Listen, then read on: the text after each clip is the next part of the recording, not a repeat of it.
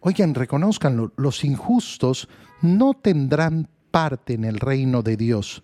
No se engañen. Empieza un listado. Ni los impuros, ni los idólatras, ni los adúlteros, ni los afeminados, ni los homosexuales, ni los ladrones, ni los avaros, ni los borrachos, ni los difamadores, ni los estafadores. Ninguno de estos tendrán parte en el reino de Dios. Hoy en día, en que vivimos tan amarrados por ideologías, donde la sociedad se desenvuelve con una manera tan ideológica de actuar, estas palabras de San Pablo suenan terribles. Miren cómo son, eh, hablan en contra de los homosexuales, en contra de los afeminados. No, no habla en contra de los homosexuales ni en contra de los afeminados.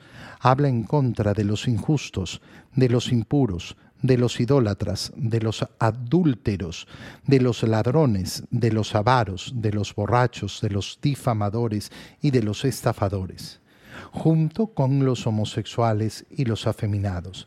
Esto es importantísimo porque hoy en día, por ejemplo, es típica la pregunta dentro de los chicos de catequesis, ¿por qué la iglesia rechaza a los homosexuales? No, la iglesia no rechaza a los homosexuales. La iglesia rechaza como Cristo todo pecado, todo pecado. Si tú al pecado no le quieres llamar pecado, ese es tu problema. Ese es enteramente tu problema, del cual no podemos hacer gran cosa. Es decir, cada uno tiene que tomar su libertad y decidir, yo le voy a creer a Cristo o no le voy a creer a Cristo yo mm, asumo la fe del Señor o no la quiero asumir.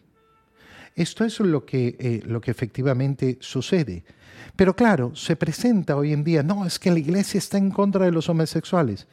Mira, lo mismo que le dice la iglesia a una persona que tiene una eh, tendencia homosexual, que tiene un gusto hacia el mismo sexo, eso es lo que le dice al adúltero a ese esposo que estando casado tiene atracción hacia otra mujer. ¿Y qué le dice? No puedes. No puedes estar con esa mujer. Si estás con esa otra mujer que no es tu esposa, cometes pecado. Contra toda la impureza. Eh, no, no, no está bien ver pornografía. No está bien la masturbación. Contra todo robo. No, no puedes robar. No puedes eh, engañar contra toda idolatría. Entonces, claro, ah, la, iglesia rechaza a los idólatras. Sí, bueno, la iglesia rechaza a los idólatras. La iglesia rechaza a todos los que engañan. La iglesia rechaza a los ladrones. Y a todos, absolutamente a todos, les ofrece la misericordia de Dios, la capacidad de acercarse a Dios y recibir el perdón de sus pecados. Esa reconciliación con Dios tiene una condición obvia, el propósito de enmienda y el arrepentimiento. Yo no quiero volver a pecar y estoy arrepentido del pecado que he cometido.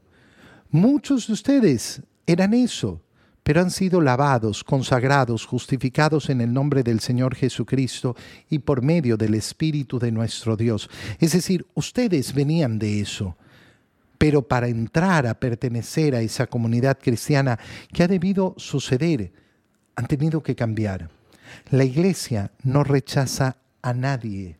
La iglesia rechaza el pecado e invita a todos, a ti, a mí, a todos los pecadores, a convertirnos siempre, a cambiar siempre.